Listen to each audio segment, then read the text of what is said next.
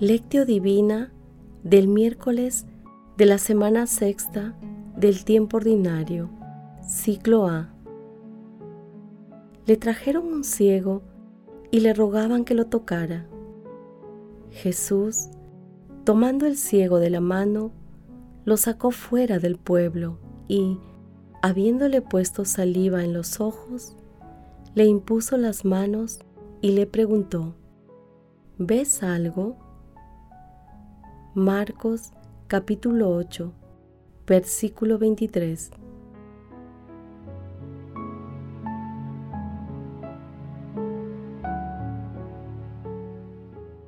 Oración inicial.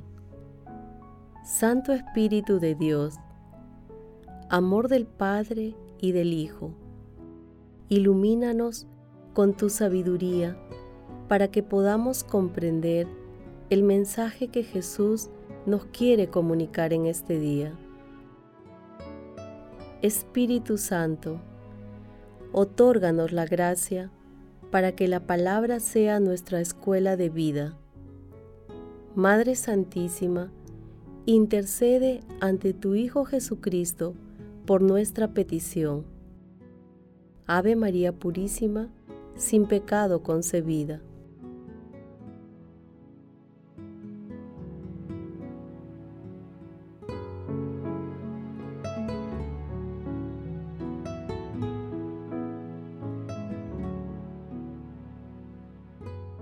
Paso 1.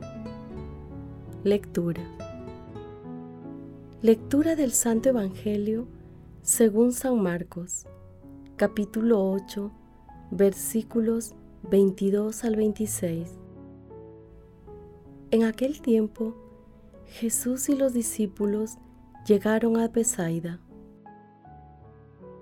En aquel tiempo, Jesús y los discípulos llegaron a Bethsaida le trajeron un ciego y le rogaban que lo tocara. Jesús, tomando al ciego de la mano, lo sacó fuera del pueblo y, habiéndole puesto saliva en los ojos, le impuso las manos y le preguntó, ¿ves algo?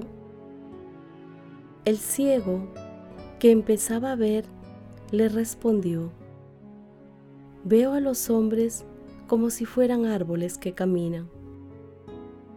Jesús le puso otra vez las manos sobre los ojos y el ciego comenzó a ver perfectamente y quedó curado y veía todo con claridad. Jesús lo mandó a casa diciéndole, ni siquiera entres en el pueblo. Palabra del Señor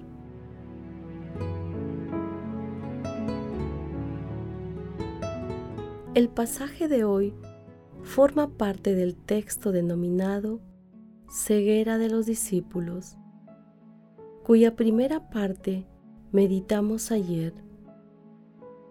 La lectura completa también se encuentra en el capítulo 16 de Mateo, entre los versículos 5 y 12. El texto tiene una carga simbólica trascendente. Los acontecimientos se desarrollan en Bethsaida, que es la aldea de Andrés, Pedro, Santiago y Juan. Jesús hizo muchos milagros en esta ciudad, pero su gente permaneció incrédula. Jesús hizo muchos milagros en esta ciudad, pero su gente permaneció incrédula y Jesús en un momento anunció un juicio tremendo sobre ella, tal como se narra en el capítulo 11 de Mateo, versículos 21 al 24. El ciego representa a todos los que no pueden ver el proyecto de Jesús entre ellos los apóstoles. La sanación todavía imperfecta del ciego representa a los discípulos que, aunque ven y viven con Jesús, no terminan de comprender su palabra, es decir, aún no ven la luz clara del Evangelio.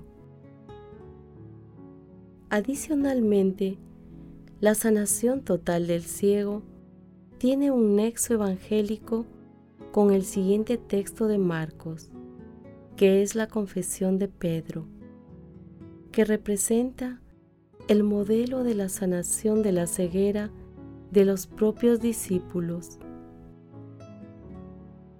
Jesús hace esta curación fuera del pueblo y prohíbe al ciego divulgar el milagro porque no quería entusiasmar más a la gente, creando falsas expectativas sobre una liberación política.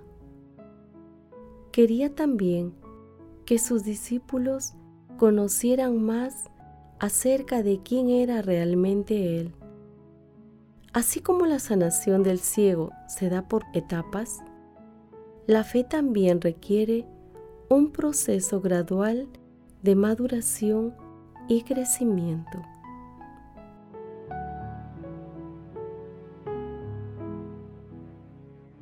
Paso 2. Meditación.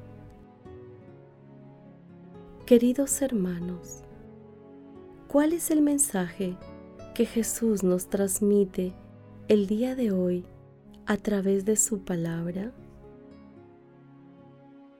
Como menciona San Jerónimo, la mano del Señor es más clara que todos los ojos. Nuestro Señor Jesucristo nos va sanando en forma gradual, pero al final lo hace totalmente. Él pone la claridad de su amor y pureza.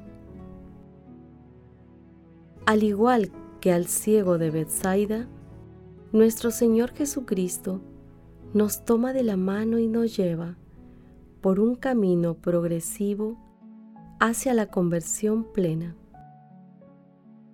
La realidad no cambia bajo nuestra única dirección, debemos respetar la voluntad de Dios y los tiempos que Él aplica en nuestra vida. Nuestro Señor Jesucristo nos invita y nos lleva con Él a un lugar apartado donde nos brinda toda la confianza para seguir su camino y entender sus enseñanzas. Él obra en nosotros para abrir nuestros oídos y nuestros ojos a la luz de su Evangelio.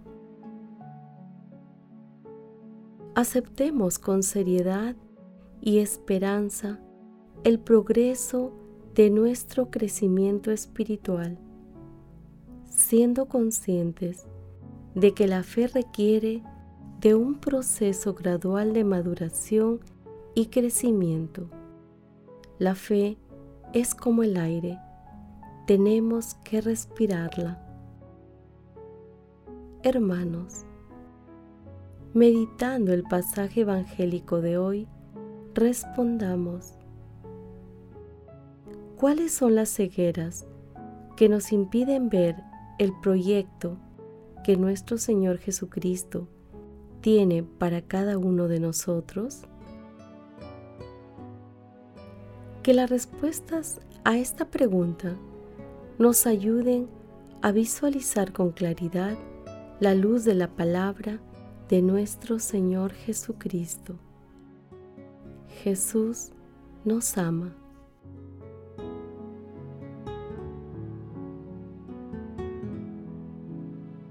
Paso 3. Oración.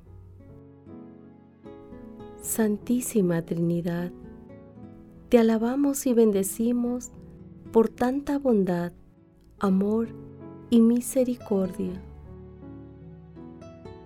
Padre eterno, que nos haces partícipes de tu poder y sabiduría, otórganos por intermedio de tu amado Hijo, nuestro Señor Jesucristo, la claridad para los ojos de nuestras almas.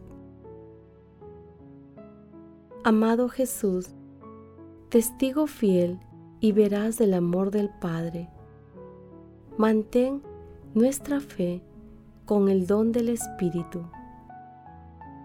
Infunde fortaleza para abandonar todo y seguirte más de cerca. Otórganos la sabiduría para discernir los verdaderos de los falsos valores que propone el mundo y para que todo lo que veamos nos transmita la majestuosidad de amor. Amado Jesús, haz, oh Señor, que sepamos reconocerte sin ambigüedad ante los hombres, a fin de ser reconocidos por ti ante el Padre en el día del juicio final. Amado Jesús, misericordia pura, recibe en tu mansión eterna a todos los difuntos de todo tiempo y lugar, y envía tus ángeles para que acompañen a los moribundos en el tránsito de esta vida terrenal al cielo. Madre Santísima, bendita tú, elegida desde siempre para ser santa e irreprochable ante el Señor por el amor. Intercede ante la Santísima Trinidad por nuestras peticiones. Amén.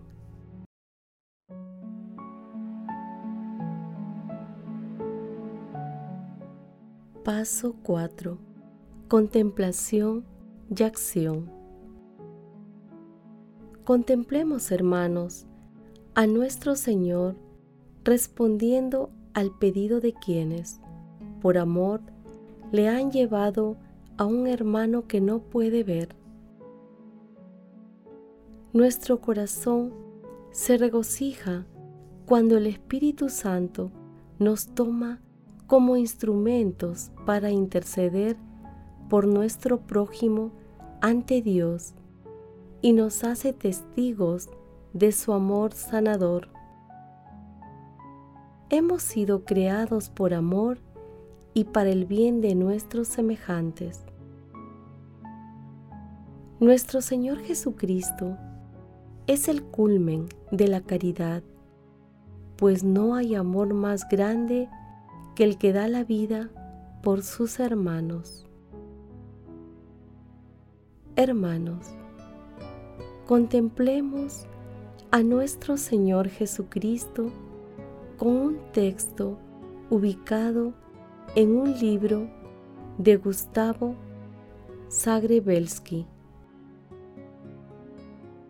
Esta historia del ciego de Bethsaida me resulta simpática porque ocurre una cosa curiosa que solo pasa aquí. Le llevan a este ciego y él, como hace de vez en cuando, cuando quiere actuar sin testigos, se aparta. Le escupe en los ojos y el salivazo debió ser poco enérgico, porque el ciego en vez de recuperar la vista, tuvo una visión. ¿Qué ves? Le pregunta Jesús y el ciego dice, veo hombres como árboles que caminan. Esta imagen es maravillosa. Solo un ciego podía ver con tanta profundidad, ver a los hombres como árboles que caminan, verlos con esta exactitud. Los hombres son árboles, tienen sus raíces en sus antepasados, aunque las tienen también en sus hijos. Los hijos no son las hojas, Los hijos son exactamente las raíces como lo son los antepasados. Otros tipos de raíces, pero todas se encuentran en la misma parte. En efecto, cuando un hombre está rendido, cuando un árbol ha sido cortado, puede brotar de sus raíces, puede brotar no de sus antepasados, sino de sus hijos. Un hombre es como un árbol porque está sobre la tierra. Toma de ella su supervivencia. Es íntimamente sedentario porque el hombre es del suelo. Contradice la gravedad no como los peces o los pájaros, sino como los árboles, levantándose en vertical del suelo. Jesús le impone las manos y, así, el ciego vuelve a ver las cosas distintas a como son. ¿Qué son estos milagros más allá de esta energía poderosa? son belleza pura. El otro día me encontraba yo en una zona de montaña, en la nieve, y había uno de esos cielos tan azules que han perdido todos los estratos. Era un cielo abierto, desgarrado dentro de su color puro. Aquella belleza pura no era el adorno del mundo. Su papel de regalo no era el decorado, el aderezo, sino la materia de la que ha sido hecha el mundo. El mundo o es belleza o no es. La belleza no es una vestidura, sino que es la sustancia misma de la que está hecho el mundo. Sin esta belleza no sería posible la vida. Esta es la razón por la que el milagro, este enfebrecimiento de la naturaleza, es indispensable para la vida. Es el milagro lo que produce continuamente esta belleza. Es algo indispensable, no un añadido para hacernos sonreír. Es una conexión para hacer circular la sangre. Hermanos, busquemos siempre en la oración la voluntad de Dios en nuestras vidas y, con humildad, alegría y paz, llevarla a la acción en nuestras vidas. Así nos haremos hermanos y hermanas de nuestro Señor Jesucristo, extendiendo el reino de Dios para la mayor gloria de Dios. Señor, nos comprometemos el día de hoy a acompañar a nuestros hermanos hacia el encuentro con la fuente de la vida eterna que es nuestro Señor Jesucristo. Glorifiquemos a Dios con nuestras vidas.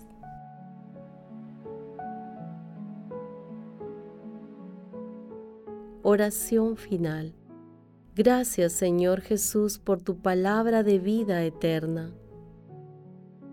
Que el Espíritu Santo nos ilumine para que tu palabra penetre a lo más profundo de nuestras almas y se convierta en acción. Dios glorioso, escucha nuestra oración. Bendito seas por los siglos de los siglos. Madre Santísima, intercede ante la Santísima Trinidad por nuestra petición. Amén.